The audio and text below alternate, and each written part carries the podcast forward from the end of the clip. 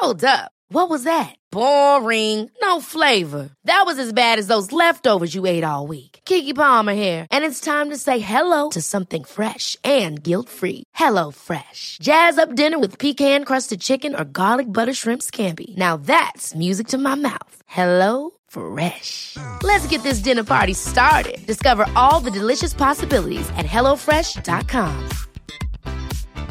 Even on a budget, quality is non-negotiable. That's why Quince is the place to score high-end essentials at 50 to 80% less than similar brands. Get your hands on buttery soft cashmere sweaters from just 60 bucks, Italian leather jackets, and so much more. And the best part about Quince, they exclusively partner with factories committed to safe, ethical, and responsible manufacturing. Elevate your style without the elevated price tag with Quince. Go to quince.com slash upgrade for free shipping and 365-day returns.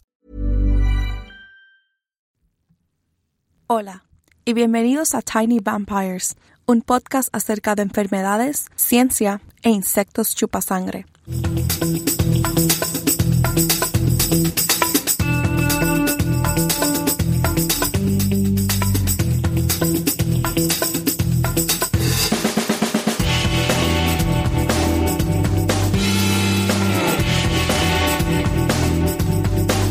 Este es el episodio 3. ¿Es la película Outbreak una representación precisa del desarrollo de las vacunas? Soy Raquel Montañez González, su presentadora. La película Outbreak del 1995 fue basada en un libro muy popular llamado The Hot Zone.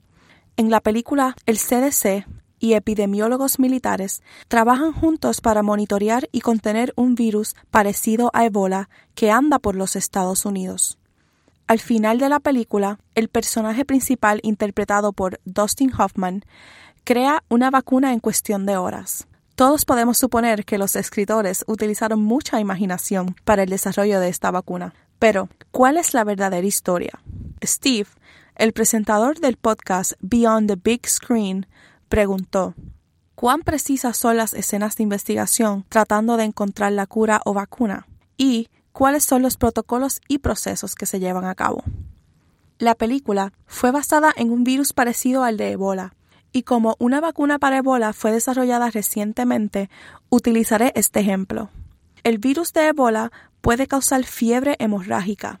Un brote puede ocurrir cuando el virus pasa de animales a humanos. Actualmente no conocemos qué animal es el vector primario, pero sabemos que los insectos no son portadores del virus primates no humanos como gorilas y chimpancés, así como otros mamíferos como murciélagos, pueden ser portadores. La tasa de fatalidad va desde un 25 a 90% y actualmente no existe ningún tratamiento. Ebola hizo su llegada al mundo en el 1976, con su peor brote ocurriendo entre los años 2014 a 2016, en donde trágicamente mató 11.325 personas y enfermó a 28.652 en todo el mundo.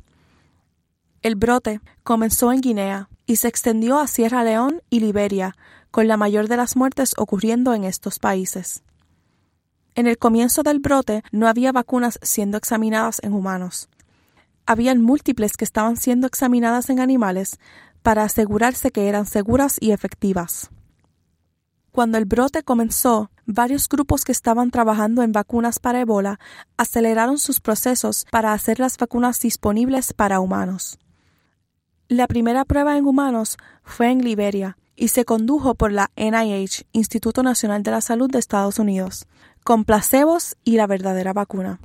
Al mismo tiempo, el CDC, Centro de Control de Enfermedades y Prevención de los Estados Unidos, estaba realizando pruebas en Sierra León. Los trabajadores de Sierra León fueron vacunados en dos rondas y las tasas de infección de los dos grupos fue comparada. Luego de observar que estas vacunas parecían estar funcionando en otros países, Guinea fue a la Organización de Salud Mundial, o World Health Organization, y pidió que se llevaran a cabo pruebas allí también. Los resultados de las pruebas de Guinea es de lo que vamos a hablar hoy, pero primero hablemos de los diferentes tipos de vacunas.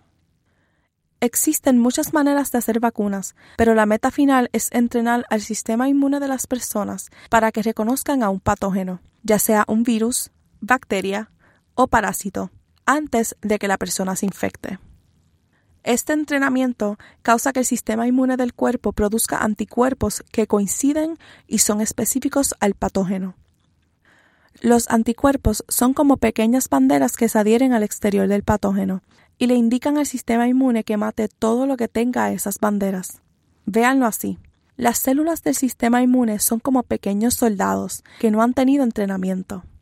No tienen idea de cómo se ve el enemigo, que es el patógeno, así que si el enemigo viene, puede hacer mucho daño antes de que las tropas se den cuenta que hay villanos, y luego tienen que organizarse para defenderse ante ellos. Una vacuna le muestra a los soldados qué buscar para que cuando un patógeno invada, las tropas ya estén organizadas y preparadas para pelear. Siguiendo con esta analogía, describiré los tres tipos de vacunas. Primero, están las vacunas atenuadas. Aquí el patógeno es debilitado, para que no pueda causar la enfermedad. Es como si le quitáramos las armas al enemigo y luego se lo mostráramos a las tropas. Como estos son los exactos soldados que las tropas tendrán que enfrentar, estas vacunas son bastante efectivas. El problema con ellas es que estos soldados pueden volver a adquirir sus armas. Esto es cierto para las vacunas también, aunque es increíble raro, pero posible. Vacunas inactivas. Son versiones muertas del patógeno. Es como si capturáramos al enemigo, lo encerráramos y luego se lo mostráramos a nuestras tropas. No hay manera de que estos enemigos puedan causar algún daño. Vacunas de vectores recombinantes.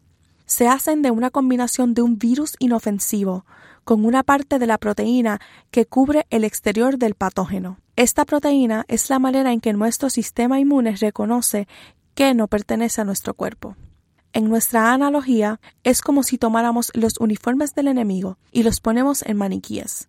Las tropas aprenden cómo se ve el enemigo, pero no se tienen que preocupar por ser atacados. Este es el tipo de vacuna que los investigadores estaban utilizando en Guinea para combatir el brote de ébola. Sin importar el tipo de las vacunas, en los Estados Unidos los productores de vacunas no tan solo deben probar que la vacuna es inofensiva, pero a la misma vez que sea efectiva a la salud de las personas. El primer paso es exploratorio. Dos a cuatro años de pruebas en un laboratorio para asegurarse que la vacuna está haciendo todo lo que se supone que haga. Luego es la etapa preclínica. Cuando las células han sido desarrolladas en un plato, son expuestas. A estas células le vamos a llamar cultivos. Es aquí donde se prueba las vacunas en animales para asegurar que son sanas y que provocan al sistema inmune. Si todo sale bien, se mueve a la fase 1 de las pruebas de vacunas, con pequeños grupos de voluntarios adultos, a cerca de 80 personas. Luego, fase 2, donde un grupo más grande de cientos de adultos son estudiados. La fase 3 tiene miles de participantes y comienza poco a poco a moverse por rango de edades, desde jóvenes hasta mayores, para asegurarse que no hay reacciones adversas. Si todo esto corre bien, los productores de vacunas solicitan una licencia, pero continúan realizando experimentos para asegurar que no hay personas afectadas a medida que el número de personas vacunadas va creciendo. El artículo del que hablaremos hoy hablará del final de este proceso. Enaure Strepo et al. publicó un artículo llamado Efficacy and Effectiveness of an RVSV Vector Vaccine in Preventing Ebola Virus Disease. Final Results from the Guinea Ring Vaccination Open Label Cluster Randomized Trial este pasado diciembre. Cuando dice RVSV vector solo se refieren al virus inofensivo que utilizaron para llevar la proteína de Ebola y mostrársela al sistema inmune. Para llegar a este punto en donde la vacuna está lista para ser probada en personas, muchos años de trabajo han pasado para su desarrollo. Al parecer, comenzó en el año 2007 por el gobierno de Canadá. Allí fue probada en diferentes especies de animales para asegurar que fuera sana y efectiva. Cuando hicieron esto, encontraron que solo se requería una dosis para proteger a los animales hasta de una alta dosis del virus de ébola. Los canadienses luego le vendieron la vacuna a la compañía Merck, una compañía farmacéutica en los Estados Unidos que proveyó las pruebas con humanos. Ring Vaccination, o el círculo de vacunación, es la parte de esta historia que encontramos interesante. El círculo es una red social y geográfica de personas. Cuando la llamada llegó de que una persona en una aldea había sido confirmada de tener ebola, el equipo de vacunación interfirió. Ellos se encargan de encontrar a todas las personas con las cuales el enfermo tuvo contacto, por ejemplo, amigos, familiares, etc. Luego, todos los contactos que estas otras personas tuvieron y los vacunan a todos. Yo, por ejemplo, si estuviera infectada con ebola, el equipo debe hacer una lista de mis contactos, mis compañeros de laboratorio, compañeros de oficina, mis amigos. Luego, harían una lista de todas las personas con las cuales las personas de la primera lista pudieron haber tenido contacto. Los investigadores hicieron esto con casi 100 personas. Para que tengan una idea de cómo se lleva a cabo esto, trata de hacer una lista de todas las personas con las cuales tuviste contacto en los pasados tres días.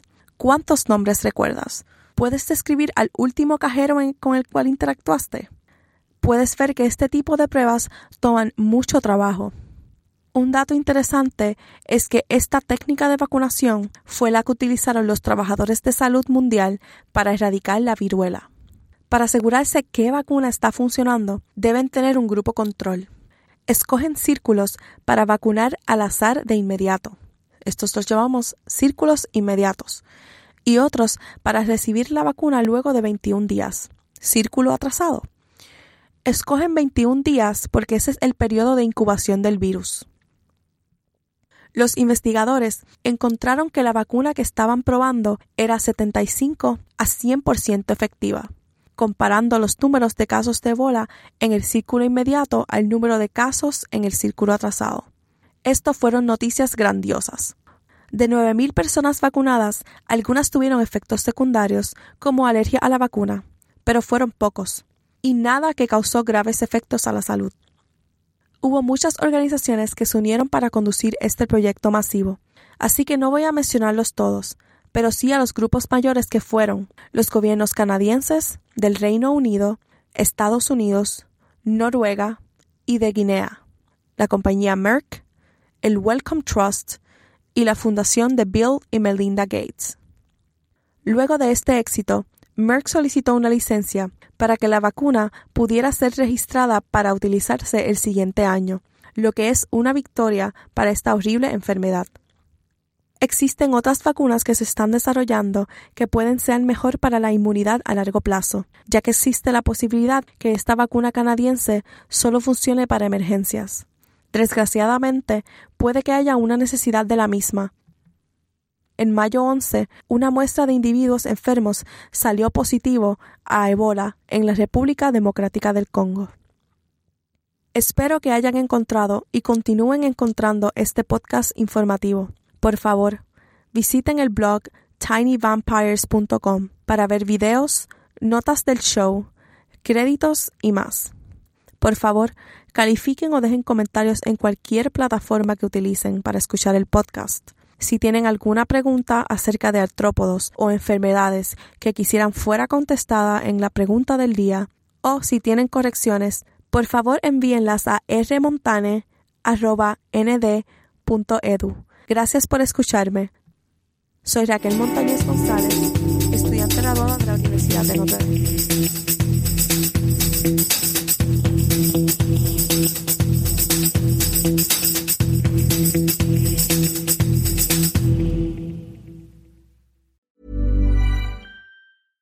Ever catch yourself eating the same flavorless dinner three days in a row? Dreaming of something better? Well, HelloFresh is your guilt-free dream come true, baby. It's me, Kiki Palmer. Let's wake up those taste buds with hot, juicy pecan-crusted chicken or garlic butter shrimp scampi. Mm. Hello Fresh. Stop dreaming of all the delicious possibilities and dig in at HelloFresh.com. Let's get this dinner party started.